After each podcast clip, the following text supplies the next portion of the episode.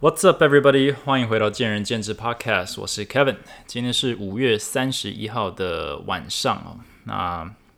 刚刚在录这一集之前，才稍微瞄了一下日期哦。呃，有小小的，也不能说吓到，就是小小的意外，就是哇，原来意识到说已经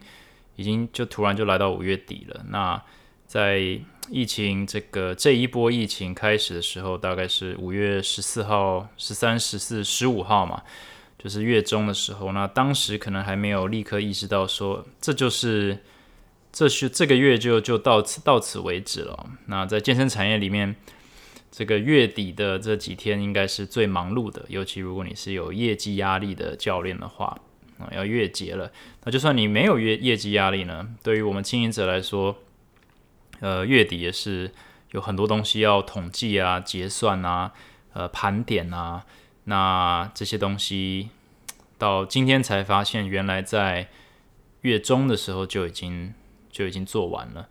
哦，所有的东西都已经结算了，都已经定案了。那心情有点这个不是不知道怎么不知道怎么去看待这件事情哦，但不论如何，这就是我们的现况了。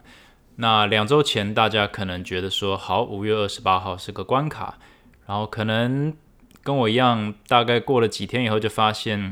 五月底应该是不太可能会开业了。那随着政府公告说推到六月十四，大家的心态可能也也跟着调整。那到现在哦，即将要迈入六月，明天就六月一号了。呃，大家在听这一集的时候。不知道大家心里看待这个六月十四号这个这个指标是带着什么样的心情或者什么样的这个想法哈？但是不是可能会再继续延呢？我相信这可能性也是存在，甚至几率还是蛮高的。呃，因为我们我们毕竟大家每天都关在家里哦，然后就算你是有在上班，下班以后或者是周末也没地方可以去，我们。有点就是不断的在呃资讯超载哦，那这一方面本身就不是好事情，但是也是让我们有点专专注聚焦在很多可能疫苗上面的事情，其他国家的疫情的状况，或者是我们都在找一些一些历史资料或者一些借鉴啊，去让我们呃更了解状况，去安抚我们自己的心情，或者是。可能为我们自己内心找出一些答案和一些预期。那至少从我的观点来说，嗯，应该没有任何国家是曾经这么快就从第三级呃降级下来。那从台湾的角度来说，呃，因为我们的条件，我们更可能需要更加小心。所以这个六月十四号的指标，不管你是怎么想，我觉得嗯都要有心理准备，是可能会更久。那，呃，如同我一直在讲的哦，这个疫情本身到底会持续多久，我们都应该要呃稍微把它撇在撇撇除在一旁，因为呃，今天如果我们把格局放大一点哦，我们我们不管我们自己做的多么扎实，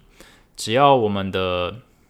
旁边的这个左邻右舍或者是呃社会啊，或者是这个县市没有做好。我们自己一个人做的多好，可能都没有用，或者说反过来讲，我们自己如果已经把我们该做的都做好了，我们依然得等我们周边的人或者我们周边的县市也一起把它做好。那当我们所有的县市都做好，这国家都做好，我们还是得等。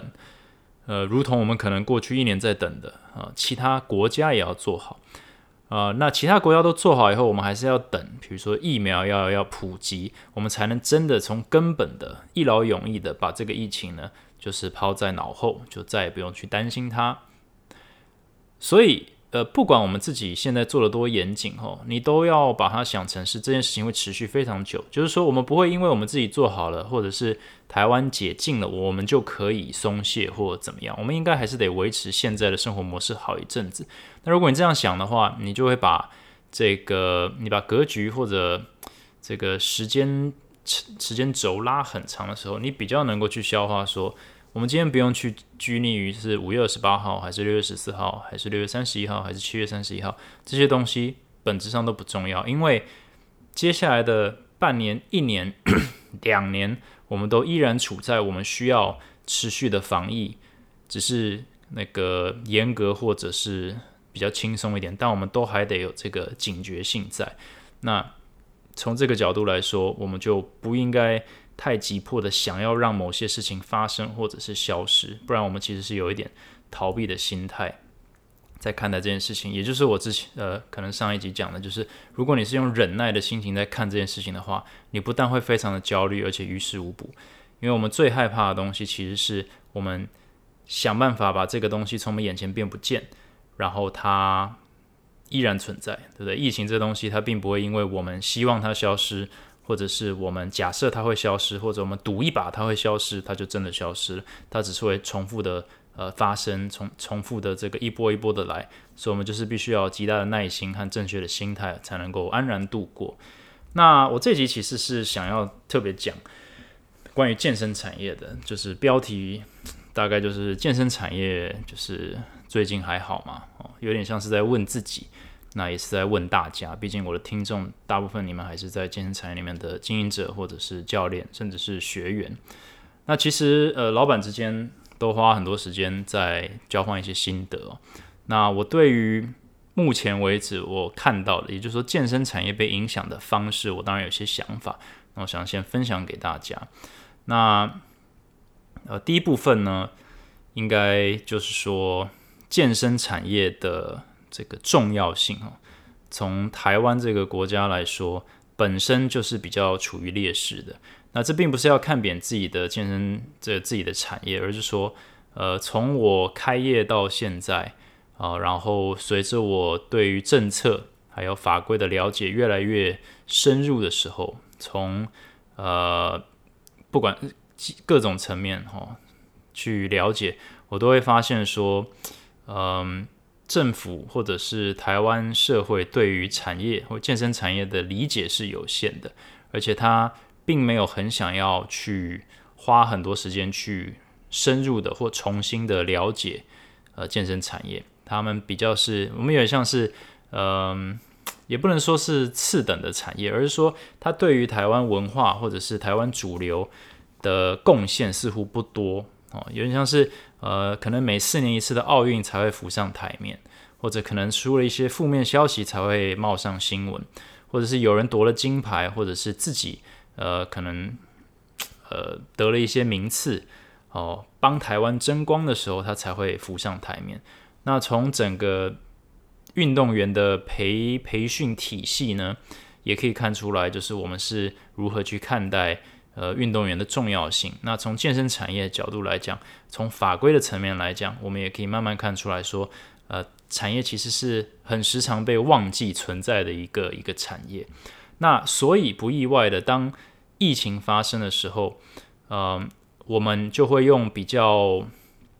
呃被用比较主观的方式去看待，也就是说，用正常不懂健身产业的人的眼光来看待，说哦，健身房可能就是非常多人挤在里面，然后会有这个汗水的交换，然后密闭的空间，然后就是大家都气喘吁吁。所以呢，这个染疫的风险很高。好，那这个，嗯，虽然是有这个画面哦，虽然是有它的这个呃道理存在，但是你我都知道，这个其实是可以避免的，或者是其实，嗯，与事实的差异还是存在。就是我们相对于很多，相对于最需要的民生必须的，比如说吃饭哦，餐馆。这个这个的条件来说，我们其实相对是安全的，对不对？因为我们可以戴着口罩运动，我们可以保持距离，我们可以不断的这个一对一的，或者是呃这个随时随地的去呃消毒器材，重复消毒。对你今天在餐馆，你可能没有办法要求这个 waiter。不断的消毒每一个每一双筷子每一个桌面，因为太这个不能一个人顾整整场嘛。问题是教练课或者健身房反而可以，对不对？我们可以保持距离，我们可以不断的消毒，我们可以在每一个器材呃碰到客户之前就消毒，离开之后又消毒，这个反而做得到。那这些比较细腻的这个第一线执行层面的东西呢，会因为这个政府其实并没有特别了解这个产业的实际长相，所以就会把我们并入，比如说八大行业。呃，就算不是真的是把我们并入八大行业，呃，但是也是把我们并入可能服务业的一种，或者是就是呃，好，这大概就就就这样子。那因为这样子，就我们就陷入了一个比较尴尬的局面，也就是大家知道了，我们被停业了。那我今天并不是要，呃。并不是在抱怨说我们被停业啊，我们只是说相对来说，我们被停业或者被并入，就是一个根本性的问题。好，那根本性的这个对产业的误解问题排除之后，那我们现况面临的是什么呢？呃，我们还是面对很多的困境嘛。那这也是其实我们想要表达的。我们并没有想要抱怨说，诶，为什么餐厅可以开，那我也要开；或者说，如果我们不能开，那餐厅也不能开。这不是在一个呃把彼此拖下水，或者是在比比谁比较痛苦，或比谁呃这个就是被不公平的对待的一个一个话题。因为疫情是呃。影响所有人，所以当每个人都在争说谁影响比较多的时候，其实呃没有太大的意义。好，那呃我们的营业额就是归零了，是可以说是最严重的那种冲击。我们至少还没有因为疫情可能还会呃，因为我们的等于说我们的营收就是有上课或者有开业才会嗯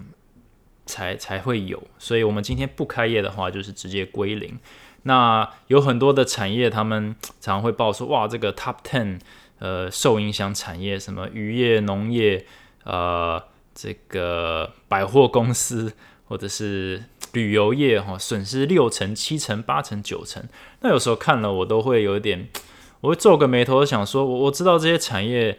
就是受受害很多，可是被完全停业的产业就是百分之百啊，那。怎么连提都没有提，对不对？我们损失的是十成，对我们应该是受害第一位。那仔细想想，我们之所以没有被呃提出来，其实就是我上面第一个讲的一个大前提，就是我们其实没有在任何人的雷达之上。其实我们是一个蛮大的产业，可是我们的声量其实没有很够，对不对？我们呃，并不是说。就是会吵的小孩有糖吃，或者我们不吵，我们其实也蛮常上新闻，只是都是负面新闻。但整体来说，就是我们并没有在这个 从经济层面，在任何政府机关的雷达上，所以他们并不会很看重我们的存在与不存在。所以当他们把我们关掉的时候，就是就只是一个数据而已，就是哦，这个产业把它一起并入关掉。所以我们今天损失很多。呃，对他们来说，并不是一个需要去担心的东西，那我们就会觉得很哦，那这就是一个现况，也是也是蛮痛苦的一个现况。那相对于所有被关起来的，或者是呃被影响很多的产业呢，我们也有一些特性是呃比较不一样的，就是我们的固定成本很高啊。我们其实跟很多产业一样，就是我们一定是租。呃，人家的空间，对不对？那我们如果想要好的空间，这个租金都是蛮贵的。然后呢，另一个就是我们的员工呢，大部分都是教练嘛。那教练其实是一个蛮高薪的工作，嗯，也就是说他们的这个劳健保呢，通常都不是底薪，呃，尤其是这个年资够的。那呃，为什么会特别提这一点呢？其实就是说很多服务业啦，他们的这个。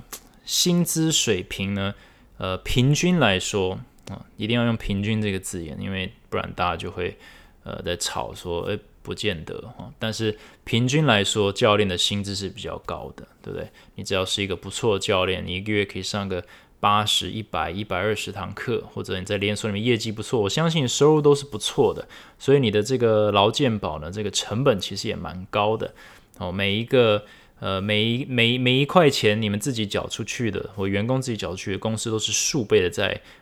在在缴，对，这是政府的要求。那劳退也是，所以，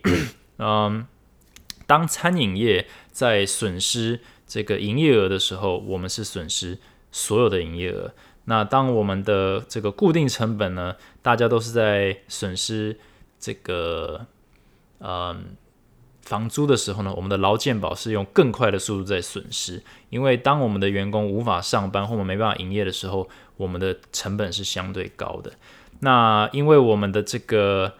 呃产业的特性呢，哦，至少从工作室特性来讲，我们是需要见到学生的哦，我们没有办法外送教练哦，我们也没有办法 work from home。那线上教学我等下会提到，但是我觉得它比较是一个帮教练多于帮。公司的一个选项了。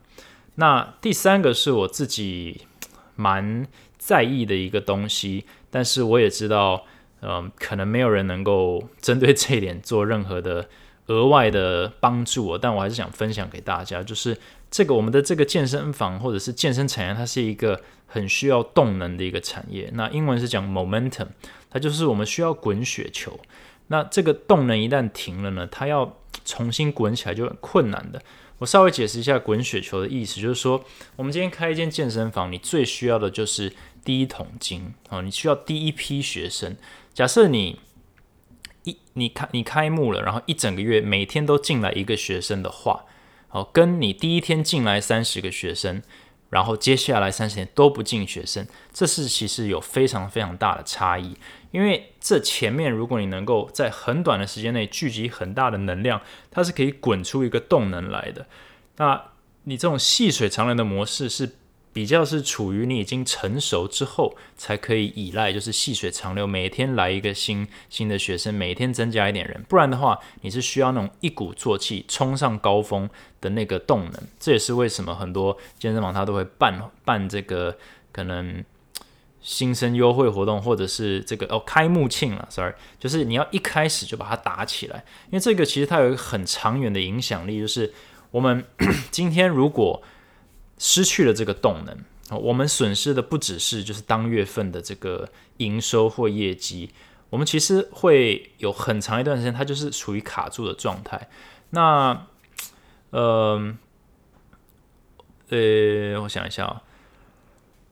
卡住的状态就是说，我们今天如果能够一口气滚进来，比如说五十个、六十个、一百个学生，这个就会创造一个环境。那这个有很多实体的好处。你今天进到一间健身房，里面有非常热闹、非常多人在上课或者是在签约的话，下一位进来参观的客户，他签约的几率就会变高，或者他想要运动的动力就会变高。那同时已经在运动的人，他看到。其他学生，他这个呃续航力或者他想要续约或想要继续的动力也会变高，所以你必须先创造出环境呢，然后再可以，你这时候就会有一点借力打力哦，借人滚人的一个概念，就是雪球会滚起来。但假设你今天就是一刀把它斩断，像现在，它其实是完全停摆的状态，学员的运动动力下降了，呃，这个客户呢下一次进来的时候不知道是什么时候。或者他进来的这个动力也整体来说，这个社会角度就下降了。那我们整体在我们的空间内的人也会下降，所以我们吸引或者是帮助客户续航的能力也下降。那这都还没有提到说，就是开幕以后，呃，开业以后，疫情结束开以后的问题。这单纯就是一个我们的这个雪球滚动呢，本来是滚下坡，越滚越大，越滚越快，哦，可以一直不断的这个。靠 momentum 发展下去的时候，它突然被斩断。那斩断以后，它基本上就是快速归零，它回到原点。那要知道，一一个公司，尤其一个工作室，它要从零滚到一年、两年、三年、五年、六年，其实花了非常非常大的这个心血哦，是是是要度过非常多挑战跟难关。大家都知道，创业非常困难，所以能够。创业满一年、满两年、满三年、满五年，其实都是已经闪过不知道多少这个危机，或者是付出了多少努力、牺牲了多少，呃，这个克服了多少难关。那你现在基本上就是一次哦，把它斩断，然后请你重来一次。那我不知道有多少人或者多少呃公司或者有多少运气是可以帮助一个团队在过这么多关。然后再再把它滚起来，就是因为开启事业第二春这样。那就像我刚刚讲的，这件讲这件事情，并不会，并不表示，也并不会带给我们任何机会去得到额外的补偿。但我只是说，这是健身产业的一个特性。你今天卖东西，你可能一个月可以卖呃呃一天可以卖呃一百个汉堡。那你今天被迫停止营业，OK？但是下个月你开幕的第一天，你又可以几乎了恢复。假设是好汉堡的话，可以马上恢复一天卖一百个汉堡，甚至两百个汉堡。对，但是其实健身房或者教练上课不太一样。你今天原本是一天有十堂课，你你要重新把你自己累积成一天十堂课，要花多少时间？可能不是开幕第一天。可能不是恢复营业第一天，所以这就是时间成本。那时间成本就是我们就是靠动能在打的一个产业，所以我们也因为遇到遇到这个问题呢，所以我们不止损失了当月的业绩，我们是损失未来本来可以持续往上冲的数倍的业绩或者数倍的成长。我本来可以因为我呃把这个雪球滚大了，我可以顺势争更多人。那因为我可以顺势争更多人，更多人呢，我们的这个公司的规模就可以更大。所以我本来是可以用一个。呃，倍数成长的，到明年这个六月的时候呢，就可以成长到什么规模？结果现在是完全这个倍数成长的机会被打断，然后再 还有点缩水，所以这个其实就是一正一反哈，就是其实并不是说我们是少了一个月，我们是少了，我们可能少了五个月，我们少了一年，少了两年，我们被打打回去，不至于到石器时代，但是也被打回去好几年。的一个程度，那这是一个现况，是健身产业的困境。那如果你之前没有想到，这个其实也是一个很现实的问题。那我觉得也是最这个疫情影响健身产业最多的问题，就是它把我们这个经营者的动能给打断了。那它有其他的影响，我们等下再来聊一下。所以这个产业很不被重视，政府也不太懂。所以其实我们现在就。就一个很单纯嘛，我喜欢把问题简化了，就是先活下来吧。所以基本上现在整个产业，我们应该只在乎一件事情，就是呃，这个这个疫情会拖多久？哦，然后这个拖多久的应对措施是什么？不管你是教练，你就应该这样想，就是这个会拖多久？你一旦判定出来说你认为它会持续多久了，你应该自己要想出你个人的配套。那当然，像我们是公司的话，我们就想说，那这个公司我们要想出所有。呃，停一个月，停两个月，停三个月，停五个月，停六个月的配套。那一旦这些配套出来以后，我们就知道我们自己的能耐嘛。我前几集有讲说，你先搞清楚你自己有多少钱，对不对？你要做一些这个资源分配，公司也是一样。那再来就是等补助哦，就是补助这个东西，我觉得是一个非常有趣的话题哦。我不知道这个今天这一集能不能讲到，但是我肯定会来聊一下。我觉得大家对于这个政府补助的期望还有。理解啊，可能都是有一些偏差的，哦，完全误会了这个补助的这个这个好处跟它的意义。好，那另外就是金额，健身产业像我讲的，我们虽然我觉得这不太可能啦，但是我们希望得到补助的金额可以高高很多哦，不是不是政府所认为那种高，而是我们所需要的那种高，因为呃，就像我讲的，我们受害很大。虽然我们不被重视，所以不会被这样认为。那另一个是我们的成本，还有我们的这个机会成本流失的很大。那还有我们的动能消失，对我们这个产业的伤害是格外的大。哦，可能对于餐饮业啦，对于旅游业啦，都都都还好。因为就像我讲的，大家都要吃饭，只要你一旦允许我去吃饭，我一定就吃饱它。然后旅游的话呢，或者是这个正常的这种采购啊。呃，这些这些呢，一旦你只要让我能出门呢，我一定就是买爆它啊，然后出国呢，一定是报复性出国，这个是可预见的。但是健身产业就不一样，健身产业它可能要恢复或者是要追上它原本的进度呢，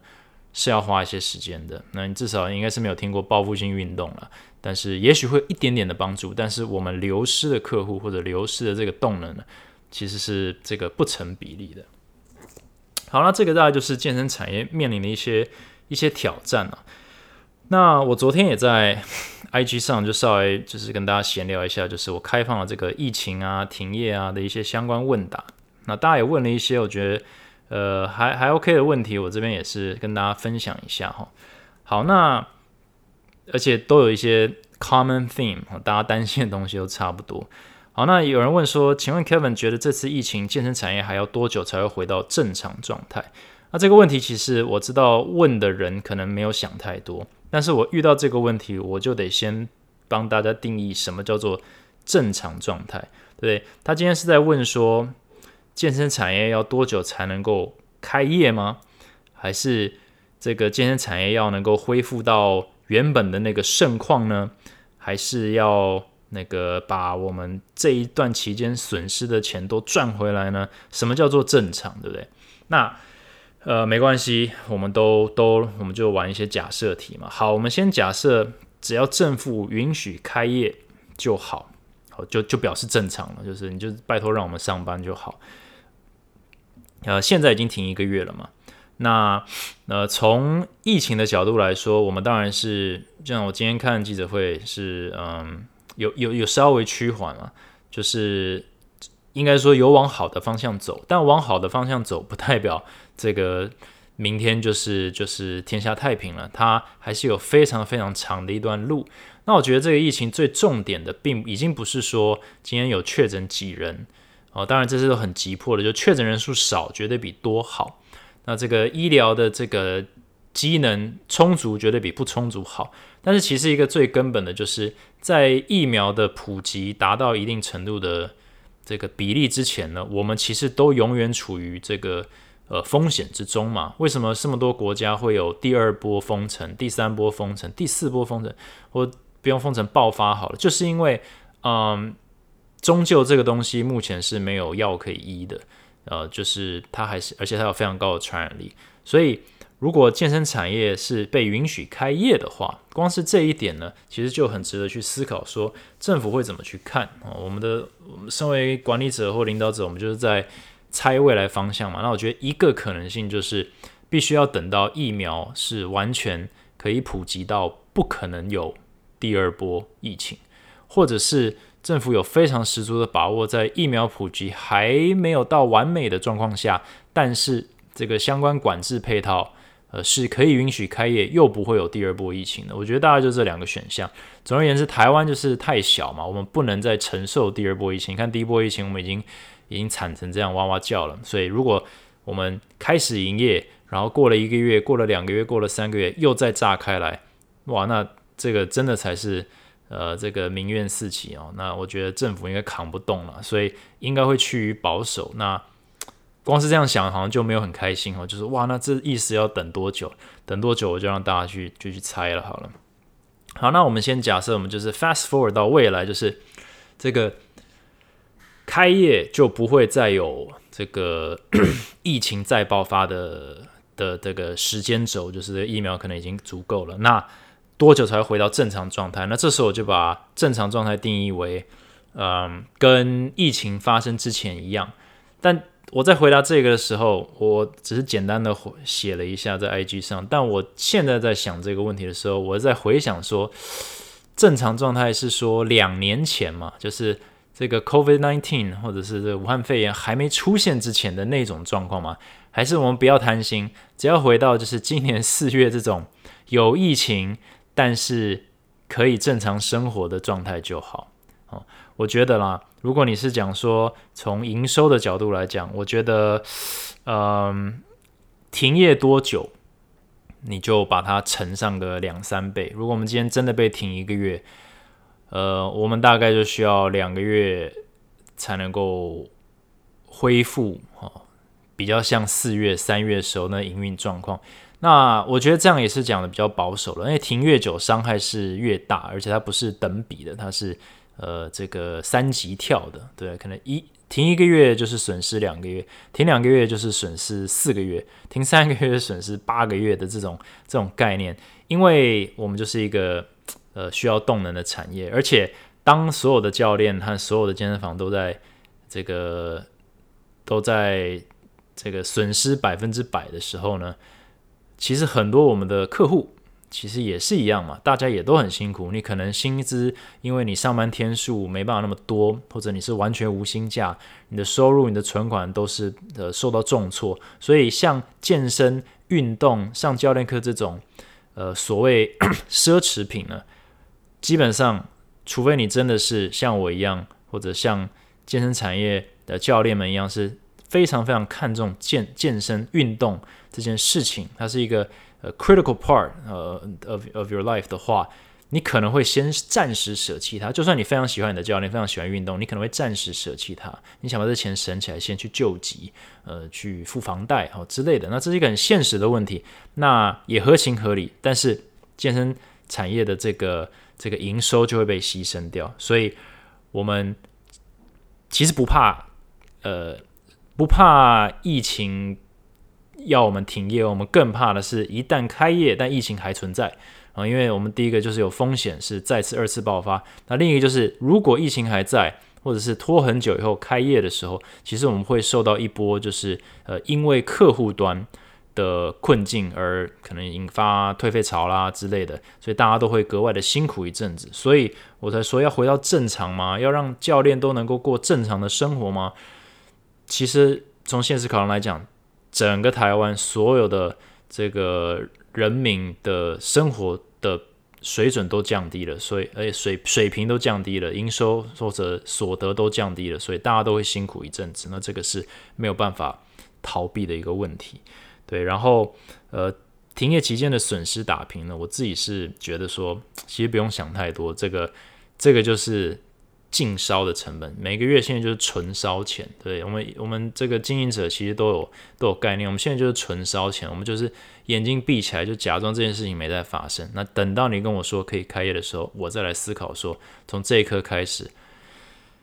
我们的营收的这个，我们在盘点我们的损失啊。这个至少在现在这个状况，这个两周、四周的这个范畴下呢，我们是不会去想太多，我们就是眼睛闭一闭哈，晚上比较好睡。好，那呃，下一个问题就是，哎，那不做线上课程的另类解套，呃，这个应该是说有点假设说，哎，如果呃前进哦不做线上课程，有没有另类解套？那其实我没有很清楚，就是解套的意思什么？解套是说解决现在这个金流的问题吗？呃，简单答案就是说，呃，就像我上一集讲的，疫情前的你影响着疫情现在的疫情中的你。也就是说，你之前就有囤粮，你你是一个个体户，你之前就有存钱跟存款的话，你现在就不会被你自己的房贷啦、学贷去拖垮或者焦虑。也就是说，你有囤粮的话，你现在就是等，你就是看谁比较有耐心，看谁比较能够调剂身心，看谁不要在家里焦虑。但如果你没有囤粮的话，你当然非常的焦虑，呃，没钱或者是这个呃失业，或者是这个房贷这个压力，就是利息已经滚起来了。怎么办呢？因为之前没有准备好，所以你现在呃就很现实，你要不就去借，不然就是比运气，就是看这件事情多快会度过哦，在你还扛不动之前赶快度过。那我当然希望大家是有囤粮的。那如果你有，那就稍微有耐心一些。嗯。有人问说房东减租了没有？我觉得这也是蛮有趣的，就是大家就是觉得说，诶，那疫情嘛，供体时间呢，这个赶快去找房东去呃谈减租。那老实说，每一个人房东是谁都不一样嘛。但我会觉得说，房东是呃，有一个人问说，房东是不是在这个疫情中损失最少的人呢？呃，很难说。应该说，大家都有损失某种程度的价值，但是房东今天会不会因为疫情，呃，而而少收房租，或者这个收不到房租？我觉得，呃，跟跟房东有没有受影响比较没有直接的关系，因为他们这种都是一种被动收入，对不对？很少有房东是靠房租在吃饭的，除非他要开杠杆，哦，去做其他的投资，不然的话，呃。房东要不要减租这件事情，完全取决于就是他们怎么看这件事情。他们也许有同理心，他们也许觉得说，呃，他们自己的投资也有损失，所以他的收入，也就是你的付的房租不能少。我那那这样就没办法了。所以其实我觉得，我并不指望房东减租。其实我也不是那种，我也不是站在那一派说房东一定要减租，因为我认为每一个状况，还有每一个人他，呃，身为房东的角色哦。其实不一定是我们想的那样，比如是每一个人都是翘个二郎腿，就是每天收房租。他可能也是开杠杆，他是投资客，他是呃拿毕生积蓄买了这个东西去试图弄一些被动收入，然后再把它杠杆到其他的投资。所以大家都有他自己的压力。所以如果有的话，你是非常幸运的租客，不管你是嗯这个像我一样经营经营这个店家，或者是你是个体户在外面租房子，那都是保持感恩的心。有人愿意给你减租就非常好了。那如果是减呃十趴、二十趴，还是免整个月，那我觉得都是呃一块钱就是一块钱。好，那 呃再来是什么？健身产业在这次疫情中也是重重灾户一群哦，没错。那但相对来说，是否会淘汰一些不健康体质的健身房？这个问题也在也非常常被提出来讨论了。至少在我的一些对话当中，简单来说，一定会嘛。那遇到这种这种呃扼杀扼杀整个产业这个进展或发展的这种黑天鹅事件的时候，肯定会有一些人扛不动啊。原本就已经。这个是在赔钱的健身房，可能就根本就是现在是赔更多啦，所以他们可能原本的这个周转金也不够，所以他们是被迫呃离开这个产业。就像有些人可能会被迫呢离开这个教练的工作，因为他发现他他原本就没什么竞争力，那现在更更不用讲了，或者他看不到未来，那他就被迫离开。但我有一个想法，就是疫情这件事情并不是。淘汰不健康体质健身房的最好方法，哈，它是一个，因为我把它形容成暴力淘汰，就是它不给你任何选项。呃，我个人认为，有些人会觉得说，诶，这疫情哦过了以后，哈，我我活得下来，所以呢，我就可以这个，呃，叫什么？就是我生存下来的，我们这些少数者呢，就可以就可以蓬勃发展，就是这些阻碍呢都被清空了，竞争者被被削弱了，有一点一点点这个。叫什么？嗯，也不能说幸灾乐祸，至少我希望不要用幸灾乐祸的心态去看，因为呃，我们在淘汰这个竞争者，这个良性竞争的淘汰机制下呢，我们并不是要把这些运作不良或者是体质不良的公司或对手赶尽杀绝。我们其实任何一个生态哦，自然界的生态或者是竞争的生态，都是在找一个平衡。对不对？我们不可能每一家健身房都是经营的非常的完美哦，非常的好的管理，然后呢，这个呃照顾好学生，就是都是很优质。一定要有一些比较便宜的一些比较呃，我不知道怎么形容，比较劣质的，它存在在这个市场里，所以才可以创造出一些比较，才可以创造一些客户的教育。或者是客户的流动，它有一个自然的一个流程，他可能必须体验过哪些教练或者是机构，他才会意识到什么事情，他才会来到我们的机构哈。就是它有一个自然的生态，每一个在健身产业里面的玩家，他都有他的角色存在。所以像这种暴力淘汰，它就有点像是一口气杀掉。嗯，我这样讲可能很奇怪，杀掉你肠道里的好细菌跟坏细菌，所以不见得是好事，对不对？我们好菌坏菌，呃，都需要有啊。但是呃，这个我最近可能被那个营养学呃影响到，就是我们疫情前那个呃，有找这个威力大来内训啊，所以我们在讲这件事情。但是我觉得不能说体质不好的健身房被淘汰掉就一定是百分之百好事。好，那。嗯，另一个很常问的问题就是，哎，会不会这就是一个重新大洗牌？是不是从此以后健身产业就要面临一个大改变了呢？是不是都要往线上冲了呢？是不是已经健身产业已经变成这个被被被淘汰了呢？我觉得这也有一点操之过急哈，毕竟我们现在也才停业一个月。但是对于线上课程这件事情呢，很多人都开始。有点像是跃跃欲试哦。我知道有很多教练，他可能逼不得已就开始往线上冲。可是有一个非常重要的观念，就是我们今天在一个市场里竞争哦，真的你必须要做你自己拿手的事情。为什么前进只做一对一教练课？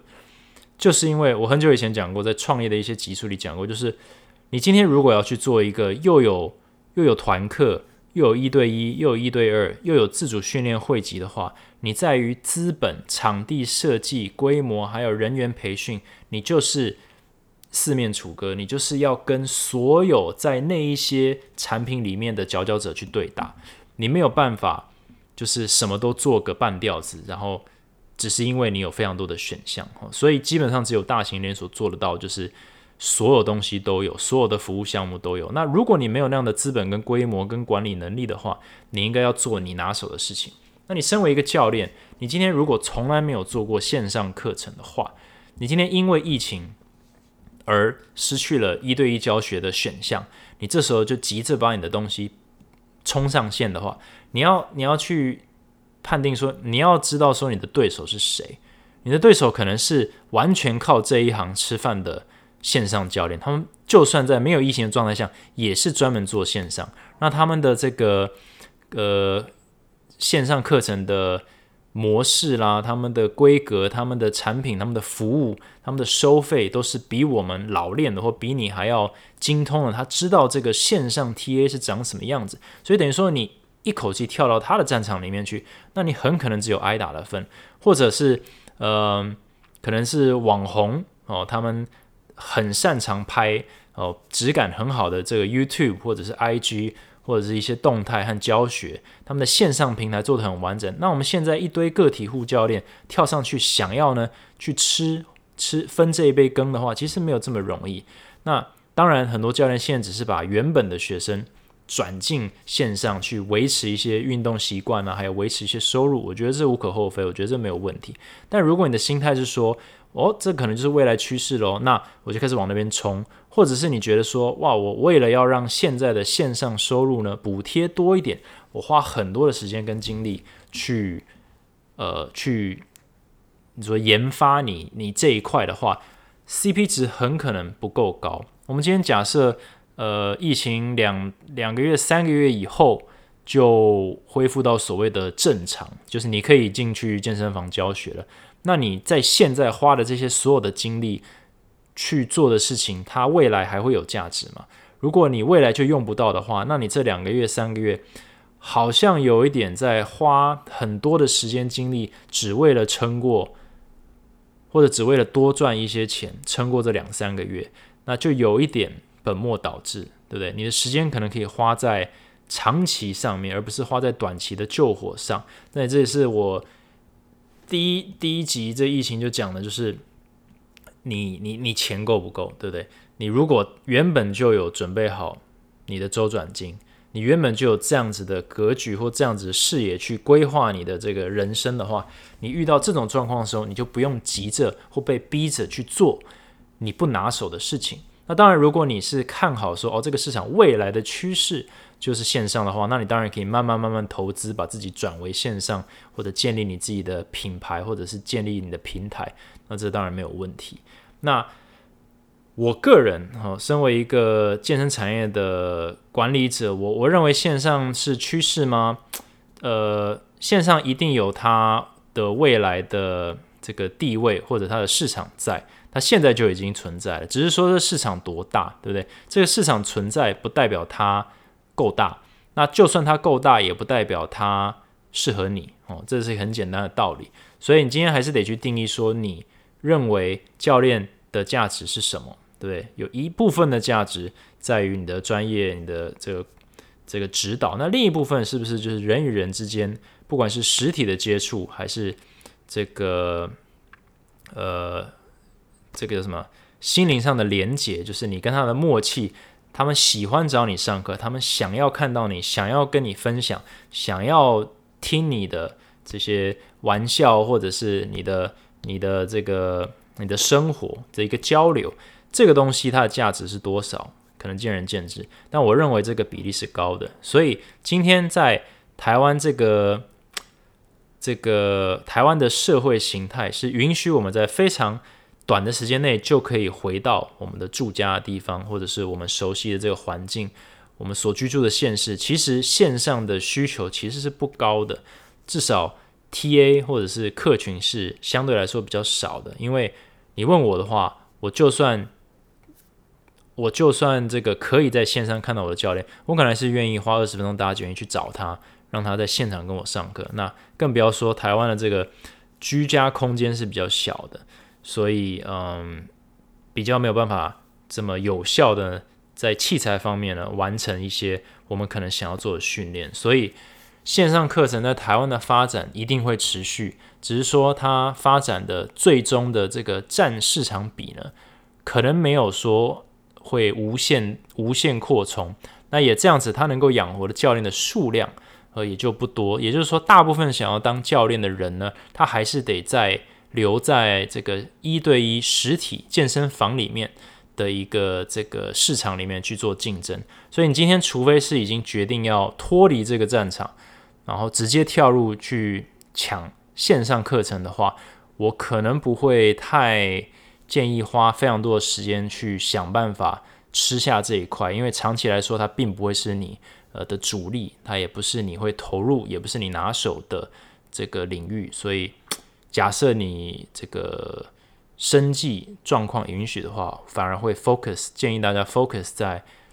强化、持续强化你这个实体啊一对一的教学能力。那